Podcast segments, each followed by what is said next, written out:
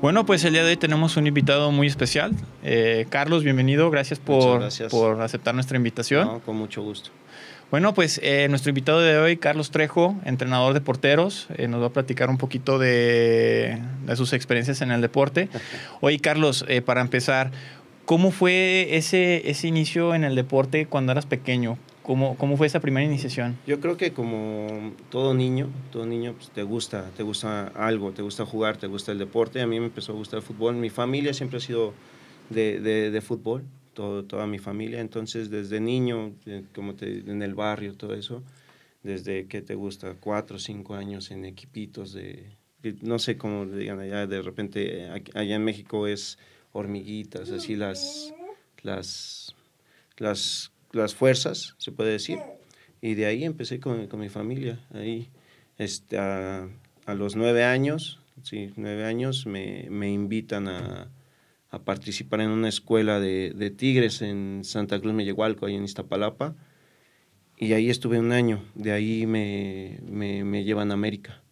Desde los 10 hasta los 21 en América ahí todo el, todo el, toda, toda, toda, mi formación, todas las básicas. A los 16 años este, ya estaba en, en segunda profesional y entrenaba con primer equipo de, de, América.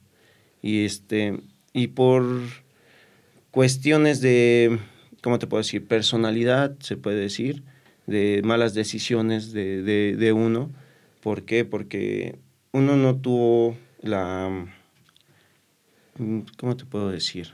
A veces la fortuna que te hayan guiado por el... Exactamente, alguien que te diga, oye, chamaco sonso, no se vaya por allá, es por acá.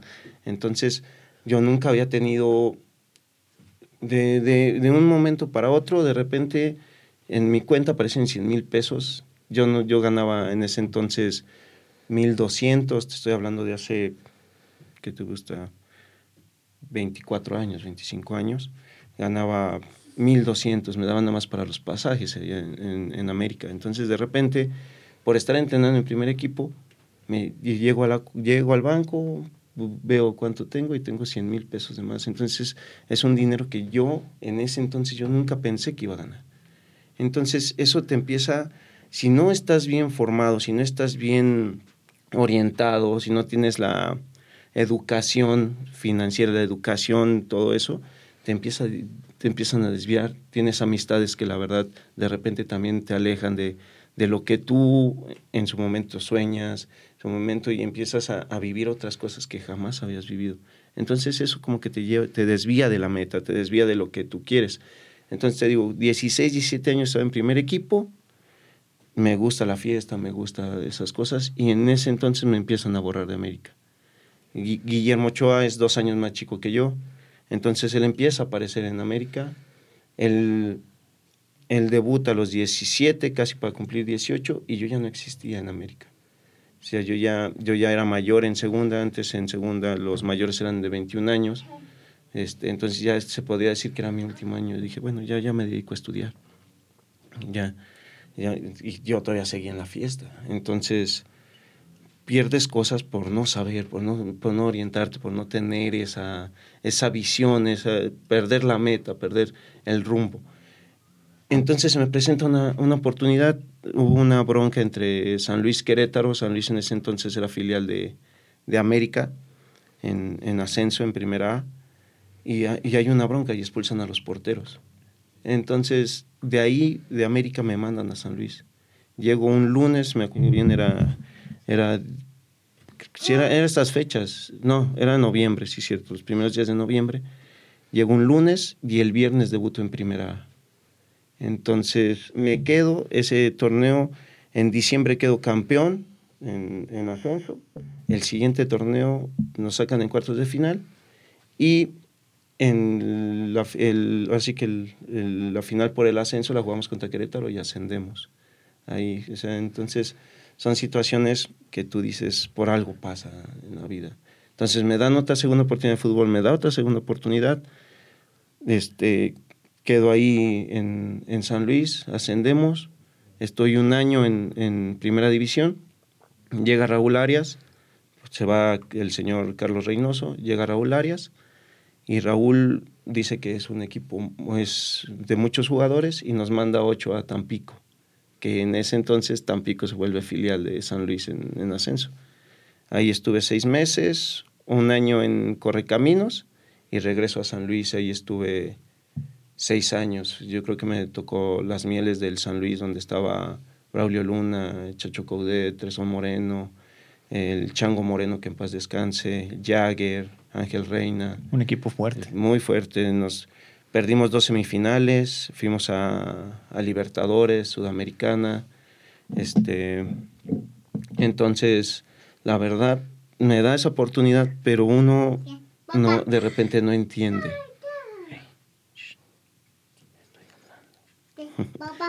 Entonces no entiende, uno no entiende, es muy, es muy complicado el, el de repente otra vez vuelves a caer y otra vez vuelves a caer.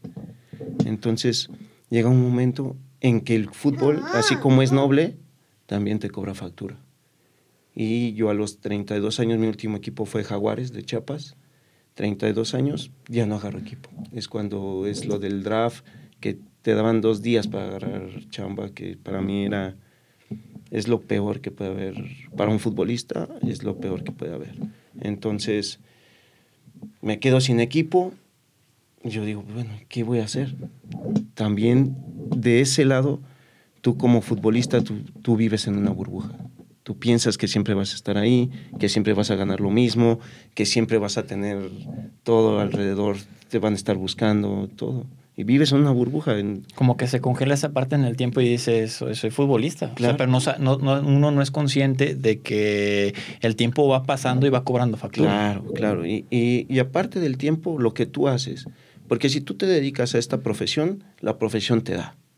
Pero en, cambio tú vas, sales de fiesta, te desvías en otras cosas, no, no inviertes como debes de invertir tu dinero, poco, mucho de lo que ganes, pero no lo inviertes, al rato no tienes nada. Y eso pasa no nomás en el fútbol, en muchos deportes, ¿no? Que vemos muchos también boxeadores que ganaron mil millones de dinero y, y no tienen, no, no, invirtieron su dinero. Entonces es complicado. Entonces eso a mí me, yo digo, bueno, ¿y ahora qué hago? ¿Qué hago? Lo único que de repente sabes hacer es jugar fútbol, pero te lo quitan. Entonces tú dices... Se te cierra todo, se te cierra sí, todo el se panorama. te viene el mundo. Y se te viene el mundo, dejas de... De repente ganas X cantidad y de repente ya no la ganas. Y tienes que pagar cosas y dices, bueno, ¿y ahora? Y ese es lo que tienen... A mí me pasó, pero hay muchos jugadores y todavía muchos que no, no le invierten en su profesión y no se ponen a estudiar algo, no, no, no, no invierten, te digo, su dinero, entonces pierden todo.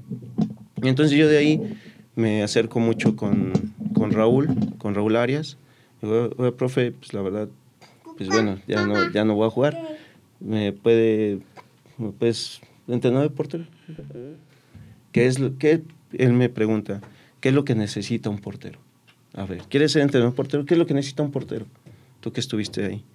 Y yo me quedo, ching, pues, ¿qué necesita? Digo, pues lo primero tienes que ser fuerte mentalmente. Digo, tienes que ser fuerte mentalmente y de ahí, pues tienes que tener capacidades físicas diferentes a los de un jugador de cancha. Entonces, me dice, está bien. Y ahí empecé.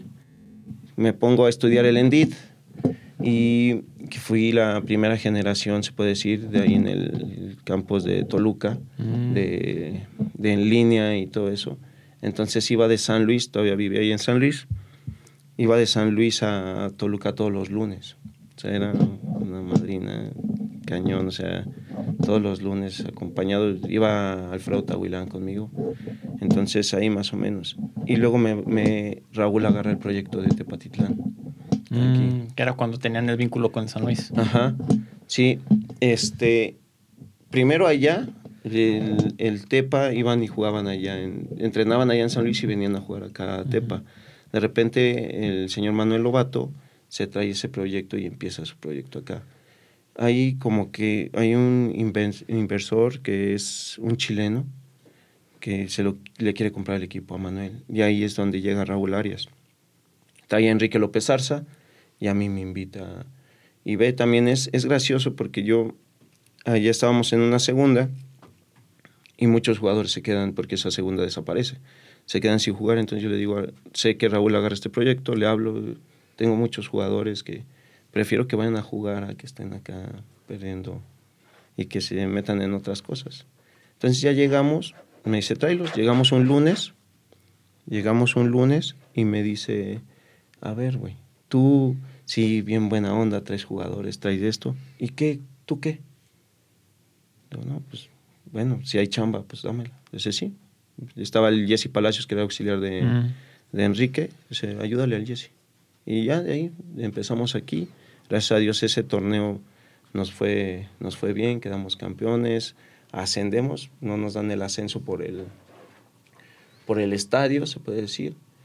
Y el siguiente, el siguiente año nos eliminan en cuartos y Enrique se va a Veracruz pero ah, llega Francisco Ramírez, Paco Ramírez, llega el profe y nos va bien también. Estábamos en primer lugar de, de, la liga, mejor defensa, mejor ofensiva, pero empieza la pandemia, de ahí se acaba, se acaba todo. Y entonces la federación, cuando se reinician las, las cosas, la federación nos dice, ¿sabes qué? Por, por esto te vamos a invitar a que seas de la, de la liga de expansión y, ya, empezamos en la liga de expansión y también el, primer torneo nos eliminan en cuartos, el siguiente torneo quedamos campeones y campeón de campeones. Y pues bueno, ya no había ascenso en, en ese entonces, pero ve lo que son las circunstancias, lo que es la vida, te va poniendo donde debe, donde el punto es de que tú debes de aprender de esas, de esas cosas, de esas lecciones que te da la vida. Si tú no aprendes, como dicen, y la verdad es muy cierto, te las, vuelve, te las vuelven a poner y hasta que no aprendas. Y la verdad, pues ahorita yo me he alejado un poco del, del, de las fiestas ahorita con, con, esta niña también. Entonces ya, ya más enfocado acá de, de, del lado de entrenador, es difícil, es difícil la transición de jugador a entrenador, porque tú todavía quieres estar ahí adentro, tú todavía te sientes con las facultades que dices, no, soy mejor que este, pero pues no, tú ya estás de este lado y todavía los primeros años, los dos primeros años me costó muchísimo. ¿Por qué? Porque todavía tú te crees jugador, tú todavía piensas que estás de ese lado. Y vives como jugador. Claro, claro, tú sigues, tú sigues ahí, tú sigues, tú sigues pensando que estás en esa burbuja y no, tú ya estás de este lado y tú ya debes de tomar otras decisiones, otras cosas, ya es, ya es otra responsabilidad muy, muy, muy difícil, estar, estar de este lado ya es muy difícil. Y ya te das cuenta de, de cómo de jugador perdiste tanto. Pero ya lo ves hasta cuando estás de este lado. Oye, una pregunta. Una vez, una vez que, que terminó el proyecto en Alteños, eh, que, el, cuerpo técnico se va a, Celaya, eh, ¿qué tan difícil es ese cambio de ciudad? O que, porque son diferentes dinámicas. Sí, claro. Mira, uno se puede decir que ya está acostumbrado, porque de jugador así me tocó. ¿no? Un año en, este, en, en, Ciudad Victoria. Entonces te acostumbras a ese... Yo creo que no tenía familia, yo lo veía muy, muy complicado con los compañeros que tienen familia. De, repente están los niños, todo eso, y sabes qué, ya nos tenemos que ir. Es, es, es difícil todo el cambio, es, difícil el acostumbrarse a cosas y de repente sabes que ya no, de tajo, porque de tajo Ah, el, el, cuerpo técnico, se puede decir, o el entrenador tiene que tener las maletas hechas siempre, siempre, porque no pueden correr a, los 25 jugadores, te corren a ti como entrenador. Entonces tienes que tener las maletas hechas y ni modo, te vas. Sí fue difícil, ¿por qué? Porque aquí yo, bueno, yo ya tenía cuatro años, cinco años ya viviendo acá. Este, mi hija acaba de nacer, todo eso. Entonces para mí sí fue muy difícil el cambio, y te digo, pues porque ya tenía familia. Entonces, pero no es lo que tiene el jugador, se acostumbra, es, adaptable a eso. La adaptabilidad del, deportista. Exactamente, entonces te tienes que adaptar. Llegas a una ciudad que, que también está muy lastimada por, por, por, la mafia, está muy lastimada por la mafia, y, y, y lo, ahorita llevo cuatro, casi cinco meses allá, con la gente con la que platicas, que es gente de ahí, ellos mismos dicen, no, Celaya venía creciendo, venía ah, bien, había muchos inversionistas, todo eso, pero esta, esta gente lo ha hecho perder todo. Entonces de repente te encuentras con que Celaya en sí no tiene muchas cosas, pero la gente, la gente es la que la, está sacando a flote. llegas y parecía un pueblo fantasma, con los primeros días que llegué, decías, ¿qué hago aquí? Se le volvió a dar vida al proyecto de eh, deporte. exactamente, y es, y es lo que queremos encontrar con, con, el, con el fútbol, dar, dar otra salida, que, que con el deporte también encuentre salida. Sabes que con el deporte a los niños los alejas de, de, muchos vicios, los alejas de muchas cosas, entonces si tú puedes ayudar en eso, qué mejor, la verdad, y entonces sí es difícil, pero te tienes que adaptar, porque así es nuestro trabajo. No, no, no puedes estarte quejando ni nada. No puedes quedarte ahí porque si no, el tiempo pasa. Antes de, de, de seguir el tema de, de, la actualidad que es el haya, hay, hay algunas cosas que, que, me gustaría preguntarte y entre ellas es, cuando tú inicias tu proceso de deporte, eh, ¿son tus papás los que te llevan eh, a iniciar ese proceso o es entre amigos? ¿Cómo, cómo es ese, ese primer acercamiento a las fuerzas básicas? a las fuerzas básicas fue con amigos. O sea, ahí a donde te digo, en la escuelita esa de Tigres a la que fuimos, yo los acompañé nada más porque ellos iban a ir a probarse. Yo nada más los había acompañado. Y fui el único que se quedó. Nada más ibas al cotorreo. Sí, yo nada más iba al cotorreo. Y fui el único que se quedó. Y de ahí, la que me empezó a llevar ahí, porque eran como 30 minutos de, de, la casa de mis papás a Santa Cruz en ese entonces, era mi mamá era la que me llevaba a diario.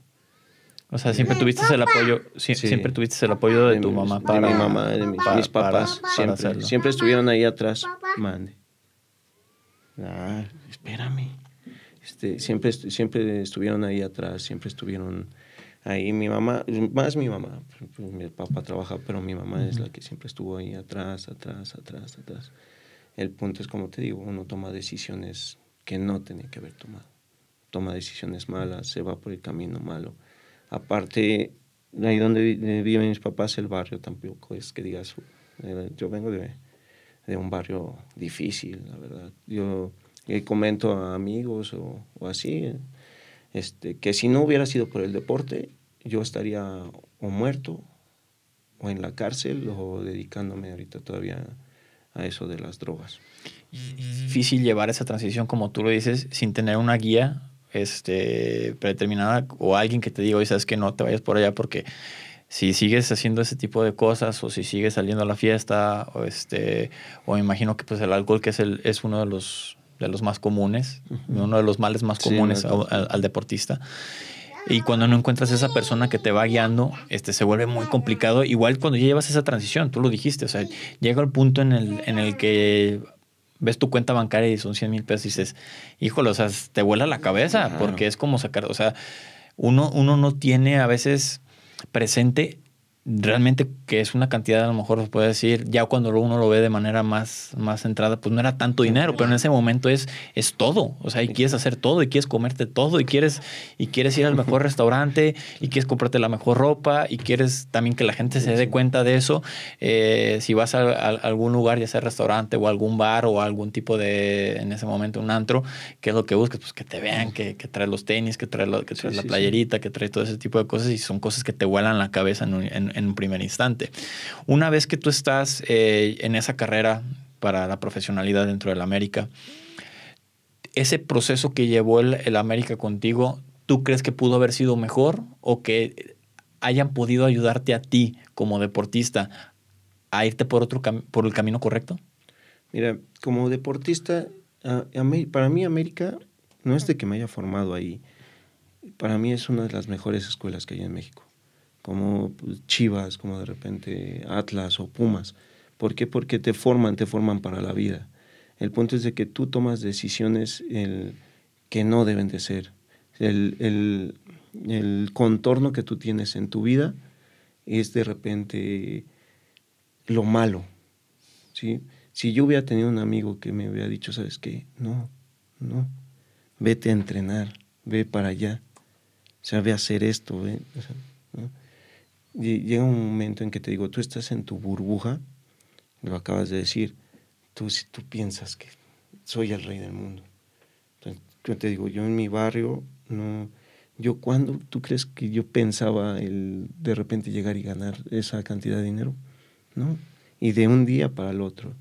Entonces, tú dices, ah, bueno, ya estoy aquí, ya tengo esto, y empiezas así. Y no hay alguien, o no me tocó alguien en su momento que me dijera, no, no es por allá es por acá. Debes de seguir esta línea. Si, si, quieres llegar a, la parte profesional y, realmente ser exitoso, porque muchas veces pensamos que ya es, para muchos deportistas llegar a tercera ya se fue el máximo. Para otros llegar a segunda división ya es el máximo. Actualmente que existe la liga de expansión para muchos es liga de expansión y a veces hasta quedarse ya, no, pues ya estoy ganando a lo mejor una cantidad modesta, pero pues ya, me, ya puedo vivir de esto y ya también se mantienen así. Y hay quienes eh, Liga MX es lo máximo. Hay quienes sí dicen, pues yo quiero salir al extranjero, aunque sea a Estados Unidos o a, Sudamérica, que el Sudamérica es todavía más, más difícil la competencia. Y hay quienes todavía tienen el sueño de, competir en Europa. Ahora, esa, esa, esa carrera que tú estabas llevando con, con Ochoa, ¿qué tan difícil puede ser actualmente? ver la, la, carrera que ha llevado él y saber que a lo mejor tú pudiste haber estado en ese punto. ¿Qué, qué, qué tan difícil pudo haber sido ese conflicto contigo? todavía sabes que de repente lo tengo en la cabeza. ¿En qué hubiera pasado? ¿Dónde estaría? Lo que sería. Pero es algo que ya no tiene arreglo. Es, es, algo que le he aprendido mucho yo a, a, Paco, que él dice, ¿sabes qué? Ya se perdió. Ya no tiene arreglo, güey. Eso ya, ya pasó.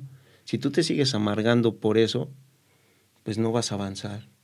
Y yo creo que eso fue lo que a, mí me ayudó, porque si yo seguía este, amargándome con eso de que yo hubiera estado en América, o las veces de que con San Luis fuimos y nos enfrentamos contra América y saludaba a Memo y saludaba a toda la gente de América. Y, ese era mi lugar. Sí, o sea, sí, te, te, pones, te pones a pensar y dices, yo debería estar acá, o yo debería estar acá.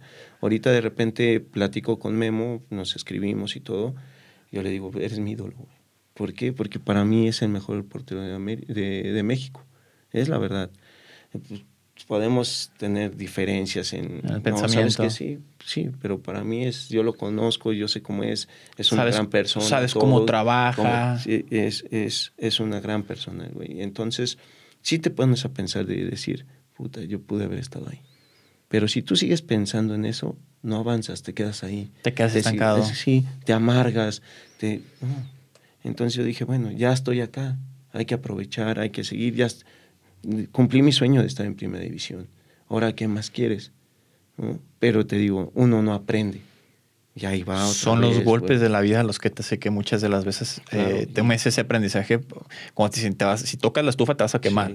y hasta que no metes la mano y te quemas, hasta que no lo vives muchas veces, si hay gente que aprende de, de, los demás, que es muy poca gente yo creo, porque a mí en lo personal han sido madrazos los que me han hecho aprender, como yo pienso que a la mayoría.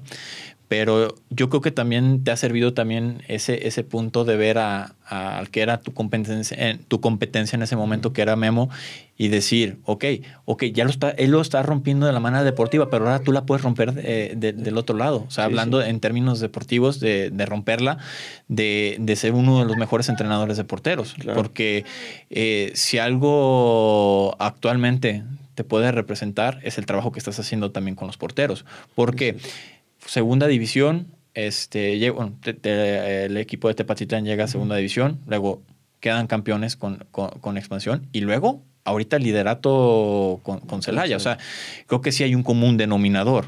Entonces, eh, que tiene que ver también con un cuerpo técnico, que tiene que ver con muchos factores, pero pues existe ese común denominador, que en la parte de la portería estás tú, que en la parte de la dirección técnica está Paco. Entonces, creo que sí, demarca ese, ese, ese proceso y que, son, y que es un proceso exitoso, porque se están haciendo bien las cosas. Ya lo viviste como, como, como jugador y ahora lo vives como entrenador. ¿Qué tan, qué tan difícil es darle ese mensaje al portero de cosas que tú viviste y qué tan difícil es transmitir ese, e, e, ese, ese mensaje. No sabes qué, compadre, no me hagas esto, pero puedes hacerlo de esta manera. Yo lo viví y puedes ponerle como ejemplo a un referente actual, que es, que es Memo Ochoa. Mira, es, no, es, no, es, no es difícil el, el tú dar el consejo. No es difícil. ¿Por qué? Porque tú ves para dónde van, tú ves cuando tú estás entrenando a gente como los de tercera, que me tocó entrenar aquí dos años a los de tercera, este, son jóvenes de 14 a 20 años. Entonces tú los quieres llevar, los quieres formar para la vida, los quieres formar como futbolistas y para la vida, que sean buenos seres humanos. De repente no puedes estar en todo, no puedes estar en la casa, no puedes, ¿sí? ¿Por qué? Porque también no sabes cuál es su, su entorno como tal, que tú como entrenador a lo mejor también deberías de hacerlo, ¿no? Ir a ver dónde vive, si come bien, porque tú vienes y los exiges, pero no sabes si, si durmió, no sabes si... Si hay problemas familiares, claro, si los amigos. Todo, o sea, todo. Entonces tienes que estar en todo. Tú, tú, tú das tu ejemplo de vida. Tú dices, ¿sabes qué? A mí me pasó esto. No quiero que te pase así. Me han tocado Aquí me tocó Andrés Sánchez, que está en San Luis en primer equipo, me, me, tocó Gustavo Gutiérrez, que está en primer equipo de Toluca, ver este Bernardo, que regresó ahorita a Tepa, pero también estaba en primer equipo de León. Ahorita que me toca Guillermo Allison, que estuvo mucho tiempo en Cruz Azul y todo eso. ¿Qué es lo primero que llegas y le dices para convencerlo? ¿Qué es ¿Cómo lo puedes convencer tú? ¿Sabes qué? Yo no tengo la, la, la verdad en todo. Yo te, yo te vengo a dar consejos Tú eres el que decide dentro de la cancha. Tú eres el que los toma, los deja. Yo te voy a dar más herramientas para que crezcas, para que seas mejor. Pero tú sabes si los tomas o los dejas. Porque yo no puedo poner, yo no puedo llegar a imponer lo que, mi estilo como tal. Claro. Con, con, con un portero ahorita hablando de, de Celaya, como Memo, tiene 31 años, un, uno que ya jugó varios partidos en primera división, no en un equipo cualquiera, Cruz Azul. Entonces, yo no puedo llegar a imponerle, ahora, yo quiero que hagas esto así. No, tienes que convencerlo. Eso es dentro de la cancha. Afuera, él tiene sus problemas. ¿Qué, qué puedes hacer? Puedes ser nada más un consejero. ¿Sabes qué, Memo? ¿Cómo estás? ¿Qué pasa? ¿Cómo estás en la casa? ¿Cómo? Yo te recomiendo. Exacto. Yo viví esto. Y a lo mejor no tanto yo creo que como de recomendar, sino decirlo, oye, sabes que yo viví esto y creo que hay cosas que se parecen a lo que estás viviendo. Claro. Ya a lo mejor hay que prestar atención ahí. Y es muy difícil, es muy difícil, como tú lo acabas de decir, experimentar en cabeza ajena. A veces hasta que no te sí, pase. totalmente de acuerdo con no eso. te pase, porque tú, tú puedes decir, ¿sabes qué? Esto, esto y el otro. Pero no, es, es, es muy complicado. Tú, te lo digo, tú dices, no, a mí no me va a pasar. La típica, ¿verdad? Sí, tú estando, estando de este lado, tú dices, nah, no me va a pasar. A mí no me pasa. Yo creo que esa es una de las frases, bueno, yo digo, no sé si como mexicanos nada más, pero yo pienso que esa es una de las frases que más nos decimos. A mí no me va a pasar. Y cuando menos acuerda uno es, dejé de hacer esto y gracias a que dejé de hacer esto, sí me pasó, para bien o para mal, pero sí pasan las cosas. Sí, entonces es, es, no te digo, es complejo porque, porque tienes que estar en todo. De este lado tienes que estar en todo, como te acabo de decir. Si cuando tú tienes estás formando jóvenes de, de 15 a 20 años, tienes que estar en todo. No sabes si están bien en su casa, cómo están en su casa, no sabes si comen, no sabes qué problemas puedan tener, Claro. no sabes qué vicios puedan tener los familiares, todo eso. Entonces tienes que estar en todo. Porque- a veces uno se desentiende de eso. Perdón que te interrumpa, pero yo creo que si pudiéramos poner un ejemplo, tú ves el, el proceso del deportista de día a día del entrenamiento. En este caso voy a, voy a retomar este por la importancia que tiene el Club América. Tú llegas y muchas de, la- de las veces, pues para el, para el entrenador tener un grupo de muchos deportistas es complicado este, estar al tanto de cada uno de ellos. Y hace lo posible, y Sí, hace sí, lo sí, posible de, de tener un, un concepto totalmente específico de cada uno de los jugadores, porque a final de cuentas es, es parte fundamental del proceso que está llevando de desarrollo. Ese proceso de, de tú llegar a entrenar, este, a veces por las limitantes que puede llegar a tener uno, de que llega uno sin comer, de que, de que se siente uno hasta mareadón, de que digas, ay, hoy sí no desayuné y, y voy al entrenamiento. ¿Tú qué le dices a ese chavo que se está rompiendo la cara? que no tiene a lo mejor el, el- el poder económico para, para llevar ese día a día y que dice, ¿sabes qué? Está entre o jugar de eh, fútbol o ya buscar un, un trabajo un porque trabajo. realmente necesita la parte económica. Mira, ¿Tú qué le dices a ese es- deportista? Es, es el, el convencimiento, tú lo tienes que convencer. ¿Por qué? Este, a mí, a mí me costó muchísimo, a mí me costó muchísimo de donde vivo para ir a, para ir a Cuapa, a las instalaciones de América, era hacer una hora de, de camino. Y diaria. Diaria, diaria, y era, si tú, era salir y agarrar el camión de las seis. Si agarraba el de las seis y diez, era que ya tenía que ir colgado en el camión porque ya iba lleno. Entonces, si tú no te convences, si tú tratas de convencer al jugador, ¿sabes qué? Esto si tú le das, si tú le metes, esto te va a dar más de lo que tú crees. Pero hay muchas eh, disyuntivas en, en, ese, en ese, ¿qué hago si mi familia necesita comer? Sí, claro, claro. Entonces es cuando tú de este lado tratas de ayudarlo, tratas de buscar, tratas de buscar con el directivo, oye, este yo siento que, que nos va a dar pues darle una ayuda económica. ¿Me entiendes? En, en, en, en, América a veces hasta educan a los, a los papás para, para el futbolista. ¿Sí me entiendes? A veces hasta los citaban, me acuerdo mucho que citaban a los papás. Mis papás no iban porque pues trabajaban y, era difícil. Y me acuerdo mucho que los papás de Memo iban, pues tenían la, solvencia y las facilidades de repente, ¿no?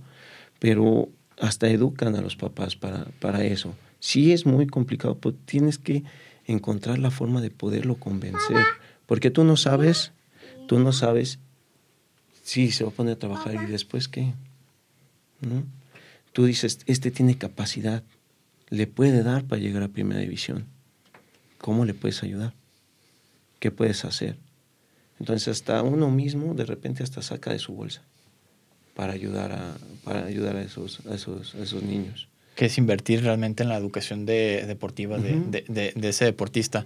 Fíjate que algo que me, que me mueve mucho, actualmente estoy escribiendo un libro que es una guía para papás, que pues muchas de las veces uno como papá y ahorita lo estás viviendo, no sabes qué camino tomar para, para, tu, para tu chavo o tu chava.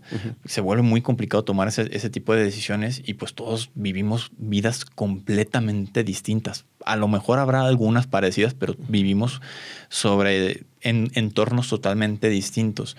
Y eso que me dices que hace la América, por decir, de, capacitar también a los papás, ¿qué tan frecuente era eso que tú escucharas o, o eran muy pocas veces las que eh, eh, platicaban con ellos? Que era una vez al mes en ese entonces. O sea, pero si era paulatinamente cada vez, sí, sé. Sí, o, o de repente, yo creo, en, bueno, vagamente me acuerdo, que de repente yo creo que el entrenador veía mal al, al, al, chavo, al jugador, y citaban a los papás. Ellos citaban a los papás, ¿sabes qué? ¿Qué pasa? ¿En qué les podemos ayudar? Cosas así. No sé si ahorita todavía se sigue haciendo en América porque ya tiene mucho que, que, no voy al club, pero a mí me tocó, me tocó varias cosas así. Entonces, sí es complicado, es muy complicado ese tema porque la verdad aquí, aquí en Tepa me pasó mucho con muchos, muchos jóvenes de, aquí, de, que, profe, es que la verdad, pues, necesito dinero, necesito dinero. Y de repente, pues, dejaron de jugar por, por irse Por cuestiones económicas. Ahorita que tocas es el tema de, de, Tepa. ¿Cómo ¿Cómo fue ese, ese, ese comportamiento, no, no comportamiento, sino cómo, ¿Cómo platicabas con los papás aquí? Si te tocó alguna vez platicar, porque si algo es distintivo de nuestra ciudad, es que es una de las idiosincrasias, yo pienso, más difíciles que existen por el tamaño de, la ciudad y, la complejidad de la misma. Es muy difícil el, papá aquí en, aquí en Tepa. Este, ¿Qué situaciones llegaste a tener que digas, híjole, esto yo pienso que nomás lo viví aquí porque que a lo mejor pensaban que, su hijo era superestrella y querían que, jugara o que, o que, o que le diéramos un tratamiento especial. La, verdad nunca fue de, oye, quiero que mi hijo juegue. Nunca. Los, los, los papás que me, se, me acercaron fueron para que yo les ayudara a convencer a su hijo para hacer algo. O sea, de repente, ¿sabes qué? Yo no quiero que mi hijo se vaya por los malos pasos por favor, él ya quiere dejar de jugar o todo eso, de repente se, se viene abajo porque no juega y todo eso. Entonces, te digo, como no te, no, no, no te metes o no estás tan familiarizado con lo que pasa en, en, sus entornos, pasan esas cosas. Si yo me hubiera metido un poquito más, ahorita yo te lo digo porque ya tengo un poquito más de experiencia, pero en ese entonces yo no lo veía tanto así. Yo nomás me, me enfocaba mucho a lo que era la cancha, en que me teníamos que sacar resultados y todo eso, y que tampoco no estaba bien. ¿Por qué? Porque yo los estaba formando. ¿Sí me entiendes? Yo los tenía que formar para ser buenos futbolistas, pero también los tenía que formar para ser buenas personas. Entonces, eh, eh, ahí es el, es el punto de la formación.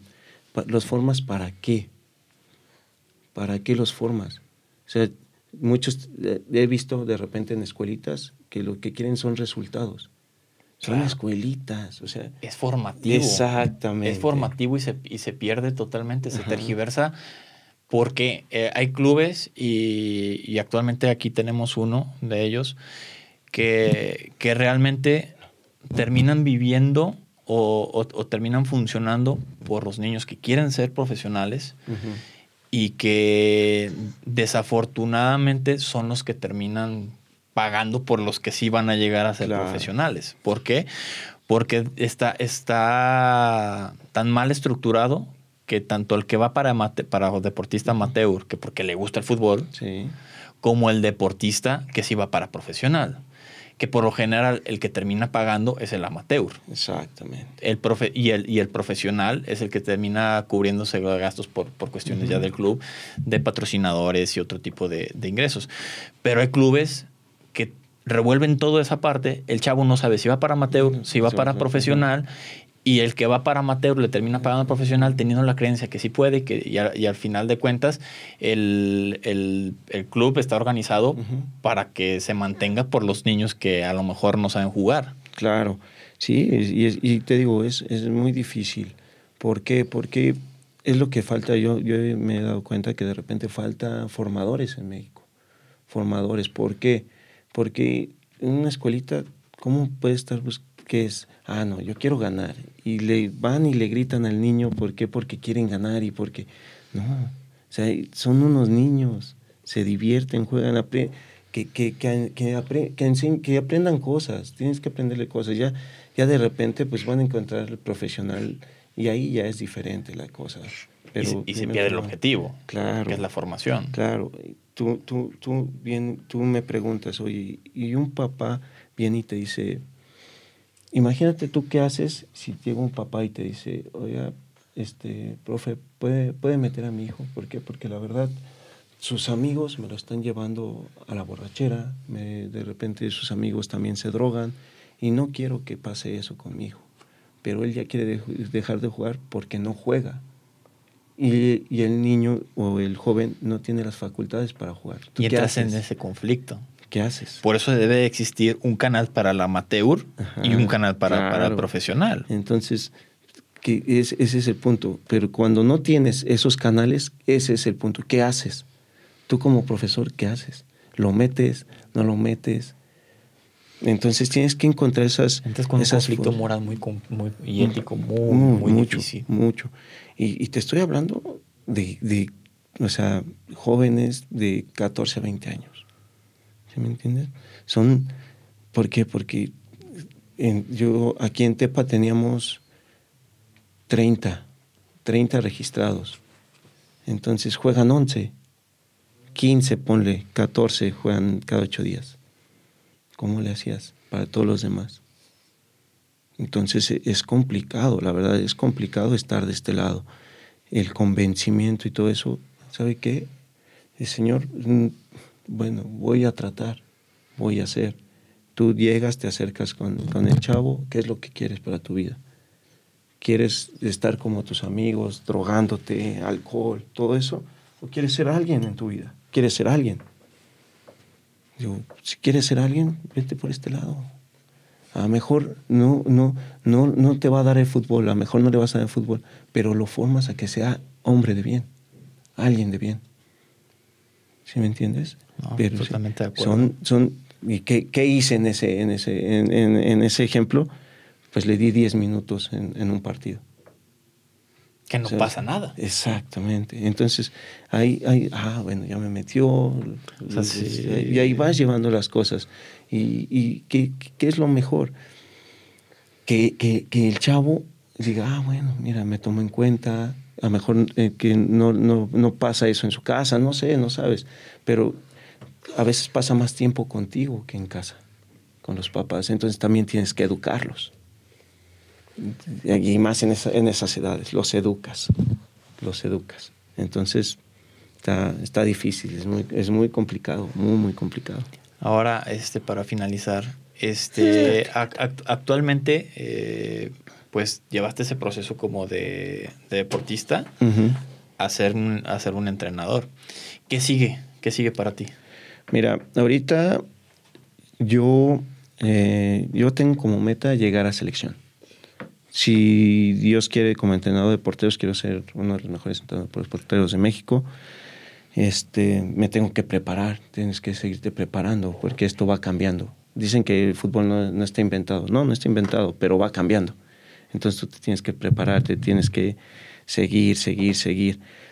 Tengo que prepararme no nomás en, en lo futbolístico o, en eso, sino yo también en mi vida personal este, terminar mi carrera, hacer otras cosas, aprender, ahora sí, ya de este lado, aprender de todo lo que me ha pasado, crecer como persona y primero Dios que sean las cosas. Ahorita te digo, en Celaya este, las cosas van bien, pintan para bien, es un proyecto este, que, que la gente quiere ascender al Celaya Primera División, entonces si Dios quiere seguimos ahí pues, estemos en primera división y seguir, seguir por la línea. Ahorita Paco están haciendo bien las cosas, entonces de repente, ojalá Dios quiera no, no, no, no falte el trabajo.